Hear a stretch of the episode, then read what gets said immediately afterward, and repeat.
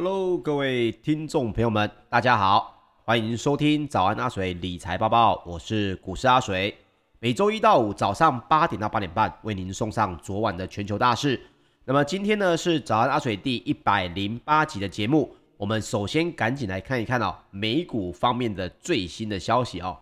首先呢是因为迪士尼的财报创下了佳绩，带动了道琼工业平均指数还有标准普尔五百指数。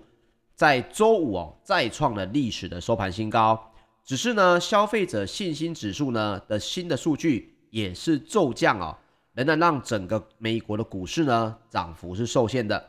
那么道琼工业平均指数在八月十三号中场是上涨了百分之零点零四，创下了一个历史的收盘新高。纳斯达克指数则是上涨了，也是百分之零点零四。但是整体的周 K 线呢是下跌了百分之零点零九，另外标准普尔五百指数则是上涨了百分之零点一六，这不止创下了一个历史新高哦，周 K 线也是持续的上涨了百分之零点七一。另外呢，费城半导体指数也是上涨了百分之零点六七，收在三千三百三十五点零四点哦。但是整个周 K 线仍旧是下挫了百分之二点二六。好，那么迪士尼呢，在十二号盘后公布的上一季的净利，击败了整个市场的原本预期，主要呢是拜他们的影音串流服务哦，Disney Plus 的这个订阅用户增幅呢超乎了预期。另外，美国的主题乐园也转亏为为盈的这个激励，迪士尼呢早盘一度是劲扬了百分之四点六。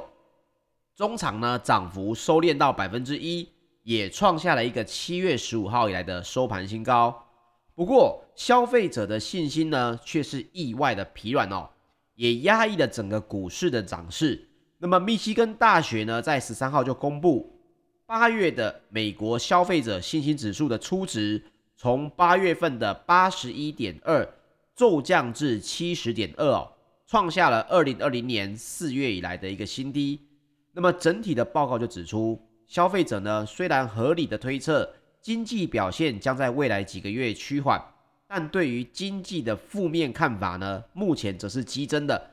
主要也是反映哦整个疫情难以迅速的终结，引发了民众的悲观情绪。那么根据市场观察的报道呢，有部分的市场的经济学家也就表示哦。八月上旬的消费者信心的降幅呢，其实是令人震惊的，而且整个影响的范围呢，也是相当的广泛。那这都表示呢，目前来说，Delta 的变种病毒呢，已经开始冲击了美国的消费者。那么路透社的报道，有部分的投资策略师也就表示，这令人非常的担忧。消费者呢，虽然状况不错。但是抗疫的疲劳已经开始消磨了人们的信心。他也认为，无论政府决定封城或者全面的重启经济，消费者呢都足够的健康，能够继续花费，并且撑住整体经济。但是预测接下来受惠的产业以及业者也可能会有所不同。那么整个消费者信心的报告哦，带动了美国十年期的公债殖利率开始走软。进而呢，推升大型的成长股，包括了微软上涨了百分之一点零五，收在两百九十二美元，创下了历史的收盘新高。不过，线上零售的巨擘亚马逊却是下滑了百分之零点二九哦。那么，另外，美国的劳工部呢，才在十二号公布，上周首次申请失业救济金的人数是下滑到三十七万五千人。已经是连续第三周的走低，符合市场的预期。那么，另外七月份的生产者物价指数 PPI 在排除掉食物、贸易服务以及能源项目之后，则是月增百分之零点九，高出市场原本预期的百分之零点五。那么，这个相关的资讯呢，其实在上个礼拜四哦，礼拜五的节目呢，阿水有跟大家来分享过。当然，这整个走势呢，也就影响了美国的整体市场。开始有部分的专家呢，对这样子的呃经济数据呢，提出了看法。当中哦，包括 CNBC 就报道哦，有部分的市场专家指出，PPI 跟房价的数据非常的火热，使得周三的消费者物价指数 CPI 呢，带动的通膨触顶的乐观气氛哦，稍稍的降温。因为毕竟 CPI 虽然稍微在回回档，但是呢，其他的数据哦，还是持续的在往通膨的路上前进。所以通膨触顶的整个乐观气氛呢，还是有稍稍的降温。那这在景气循环类股当中哦，也就引发了比较温和的获利了结的卖压。那另外，我们刚刚提到的消费者情绪的指标的恶化，这凸显了什么问题呢？主要是凸显了疫情对于经济潜在影响哦，为美国的消费者带来压力。那么，投行的这个 Jeffrey 在周五就说到，回归疫情前的正常生活的希望呢，目前看起来。已经是变了调，害怕生病、戴口罩以及维持社交距离、远端学习以及工具，还有没完没了的疫苗加强剂呢的接种，也将会成为未来的常态。那根据汇丰财富管理的一份最新的报告就显示，市场目前担心的呢，通膨并不是第一位。目前市场现在专注于关注整体 Delta 疫情的传播。那么联准会呢，迄今为止很好的管理了缩减购债的沟通，预测股市呢也将会持续的走高。那么本周的大盘哦，也就是上一个礼拜哦，创下了历史新高，交易率下降。那么接下来呢，还会有很多关键的事件哦，包括联准会的主席鲍尔要来发表谈话，还有联准会的这个会议记录呢，也都成为市场走向一个新的一个动力哦。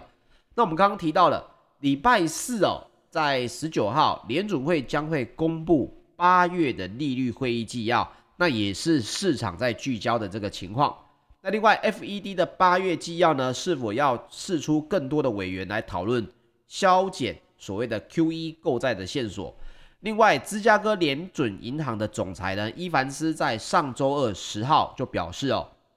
由于就业成长预期呢持续的强劲。今年的稍晚可能就会达到削减购债规模的基准。那么我们刚刚提到的这个伊凡斯呢，他也是 FOMC 二零二一年的票委之一哦，所以他的看法呢，大家也非常的看重。毕竟这等于是公开的出来说，他认为今年二零二一年稍晚就可以来准准备削减整体的 QE 规模了。那么另外。NVIDIA 在周四十九号也将公布上一季的财报。那市场预期 NVIDIA 的获利呢，有望超越市场的预期，来到每股盈余零点八五美元以上哦。那市场呢，先前也就传出 NVIDIA 已经准备在二零二二年推出新款的 RTX 三零系列的 Super 系列显示卡，会沿用三星八奈米的制程，有望呢也成为 NVIDIA 在二零二二年获利的秘密武器哦。那另外，周五呢，二十号，中国的人行也将公布八月份一年期以及五年期的 LPR 利率。那么市场呢预期将会继续的维持利率不变哦。那另外，本周中国的人行也可能在今天十六号提前续做八月十七号到期的人民币七千亿元的中期借贷便利哦。但是市场预期呢，人行将有可能只是续做部分的。这个 L MLF 就是我们刚刚提到的中期借贷便利，并不会完全的续作，继续维持整体货币政策呢，还是偏紧的一个做法。那这个当然跟整个陆股的走势就会相对的有关系哈，因为一旦中国人行呢释出了资金，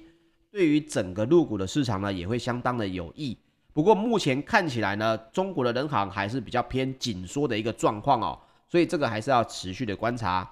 那另外呢，周三联准会的主席鲍尔哦，将会出席一个全美教师跟学生的一个线上会议，当时呢也会来发表谈话。那到时候就要看看有没有提到跟削减购债还有升息相关的话题。好，接下来我们来说说欧股方面哦。欧股呢在今天其实反而有相对比较呃明确的一些财经新闻可以看一下。首先我们来说一下欧洲的企业财报非常的强劲。经济呢也持续的复苏，泛欧指已经是连十天的缔造空前的新高，打平了二零零六年十二月以来持续最久的连涨记录，并且呢也已经连续四周的走升。那么周五在泛欧的 STOXX 六百指数是上扬了百分之零点二一。另外，欧洲的三大指数也是齐扬的。德国的 DAX 指数一度突破了一千六百点，创下了一个空前的纪录。法国的 CAC 指数呢，也触及了近二十一年以来的新高。所以整体来说，包括了英国的 FTSE 一百指数上涨了百分之零点三五，德国的 DAX 指数则是上涨了百分之零点二五，法国的 CAC 指数则是上涨了百分之零点二。好了，但是欧股飙不停，部分的专家啊也开始居高思维。根据市场观察的报道，美国银行呢的策略师哦等人也就警告，欧股出现了逆风，但是情势呢尚未转向负向。那他们也给予泛欧指中立的这个平等的这个评估哦。那估计呢第四季初将会回落到四百六十点左右哦。先跟大家提醒的是。这是美国银行的这些相关策略师的看法，那包括他们相关的团队也就指出，成长放缓和实质直利率的攀升也将打压欧股的股价，但是现在要看坏还太早，他们的总经预测的显示，市场可能要到第四季才会有拉回。那另外呢，一个比较大的一个相关的新闻哦，我认为也是可以给大家做一个参考的。这个法国的汽车零件供应商呢，佛基亚在八月十四号宣布呢，将以每股六十欧元的价码现金公开的收购德国的汽车零件商海拉的所有股权。那么，可能不是在做汽车零件的这个相关产业的朋友们呢，可能对于佛基亚跟所谓的海拉不太了解哦。那阿水跟大家来报告一下相关的这个背景哦。首先呢，福基亚在并购海拉之前呢、哦，它是法国的汽车零件供应商，也是全球第九大的汽车零部件的供应商。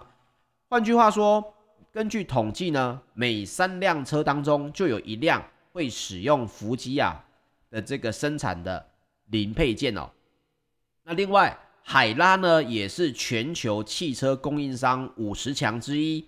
它也属于德国最大的一百家工业企业哦。那在全球的范围之内呢，大约有四万名的员工在超过三十五个国家地区、一百多个地点工作，有超过五千八百名工程师跟技术人员哦，在公司内从事研发的工作。所以这两家公司其实都是汽车零组件业非常大的一个巨头哦。虽然不是最大的，但是它已经是非常大了。那整个收购计划呢，包括了每股零点九六欧元的股利，会在二零二一年九月三十号的股东大会中提出在内。每股的收购价格是六十点九六欧元，相当于比二零二一年四月二十六号的海拉股价还要高出了百分之三十三。那么佛拉吉呢？呃，佛吉亚呢，将会以每股六十欧元的价码哦，收购他的创办家族里面账上的所有，也就是百分之六十的股权，包括了三十四亿的欧元现金，以及非常多的这个呃相关的福吉亚的并购之后产生的新股哦。那么上述的整体交易呢，在二零二二年的年初哦，预计就要完成。那目前如果以百分之百收购来计算。整个海拉的预估企业价值大概是六十七亿的欧元，那么相关的董事跟这个海拉的管理阶层呢，也都一致的支持上述的交易哦。好，大家就会觉得这不过就是两个汽车零配件厂的并购案啊。那各位要注意的这个新闻哦，阿水也帮大家来稍微 highlight 出来给大家看一下。首先呢，我们可以看到哦，这个整个佛吉亚的并购呢，它是以全部百分之百并购，同时呢是以全现金的方式哦来做购买，所以海拉并入了佛基亚之后呢，将会创造出一个全球第七大的汽车零件供应商。那么各位也知道，什么时候企业会进行整并？通常是为了要得到更好的市场份额，以及看好整体产业的发展嘛。如果产业的发展呢是往这个衰退的情况下走的话，企业自保都来不及了，怎么会去并购相关的产业呢？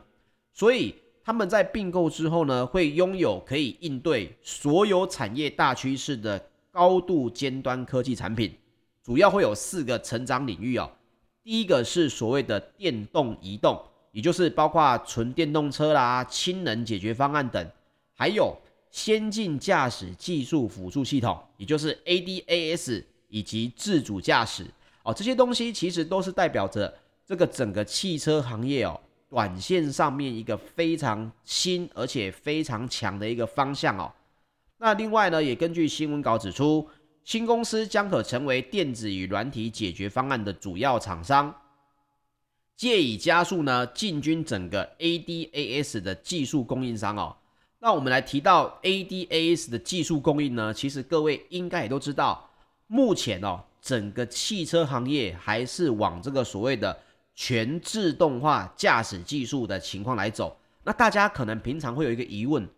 这个整体的科技进步到这里，到底是不是还只存留在所谓的指纹楼梯响的情况呢？那么阿水呢，也借着这个节目的机会跟大家来分享一下，包括了 ADAS 的技术供应商的主要的这个呃企业啊，像是安波福，它在八月十号的时候呢，其实就已经创下了一个历史的收盘新高哦。当时的股价就已经来到了一百六十九点七六美元哦。那么整体的这个安波福呢，它的 ADAS 的技术到底可以实现到整汽车的自动驾驶，到现在为止是什么样的地步呢？我们来看一下哦。根据英国的《金融时报》在七月十九号的报道哦，Motional 的执行长哦，卡尔他就表示。全自驾的计程车呢，其实现在就已经成真了。这部分呢，已经没有任何的争议。那问题就在于竞争的对手是否会以一半的价格来提供相同的服务。那另外，Motional 其实是现代汽车集团于二零二零年三月跟安波福来携手成立的自助驾驶合资企业哦。所以，如果你要说，到底现在所谓的全自动化的计程车，各位可能在以往的科幻电影里面看过，这个主角上了车之后呢，只需要跟人工 AI 说出目的地，完全不用任何的人力介入哦，车子就会自动前往目的地。那目前这个所谓的科幻场景呢，各位这在目前来说已经是完全实现了，只是我们生活旁边还没有，可能还包括了相关的法规。还有这个相关的这个道路安全，还是要进一步的调整。但是呢，Motional 这家公司目前基本上跟所谓的 ADAS 厂商的合作，已经可以做到全自驾的计程车，而且呢，目前已经没有任何的争议哦。这一点离我们的现实生活其实并没有太远。可能各位呢，在短短的未来十年之内，就会看到这个相关的呃无人车啦、无人计程车啦。甚至是无人的这个相关的货车，可能都会出现在你我的身边。这件事情也跟各位的投资荷包会有相对大的关系哦。各位可以想想看，这是一个不同产业的一个发展。所以呢，如果你现在想要找一个最新的科技，想要找一个未来的趋势，其实你可以朝所谓的 ADAS 哦，这种自动驾驶辅助的这个相关企业，还有它的相关的零组件哦。去看一下关键供应商，这也是一个投资的方向。那这点就分享给大家。好，接下来我们来说说入股方面。中国的沪深两市三大指数上周五呢早盘都是开低，那盘中呢是震荡翻扬，创业板呢一度上涨百分之一哦，科创五十呢则是偏弱的表现。临近午盘，两市都是震荡的走弱。沪指还有深成指都双双跌破了五日线，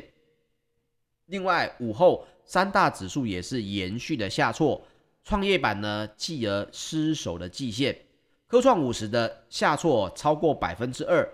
整体来看，上周五陆股的多空交战其实非常的激烈，类股的轮动也加快，代表外资动向的这个北向资金呢，则是呈现的净流出的情况。沪指是中场收跌了百分之零点二四，呈现连续两天的下跌。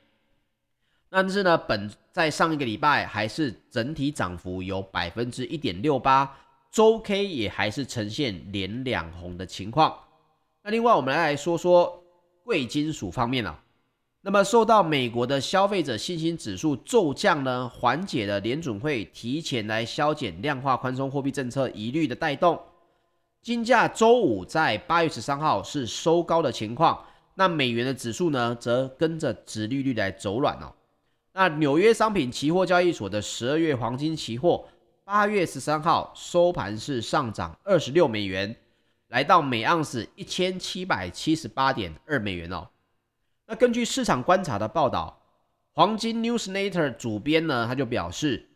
黄金期货在八月六号、八月九号都是忽然性的下跌，已经来到了超卖的领域。那么如今金价反弹，主要是因为投资人意识到最近闪崩的走势仅是短期市场操作，并没有反映呢黄金实质上的供需状态。那么这位主编他也就提提到了。市场对于 Delta 的变种病毒呢，快速的蔓延以及经济受创的程度哦，日益的忧心，这从消费者信心骤降就可以看得出来。那他也认为，以上这些因素呢，也都让投资人认为黄金应该是被低估的情况。好，那这个是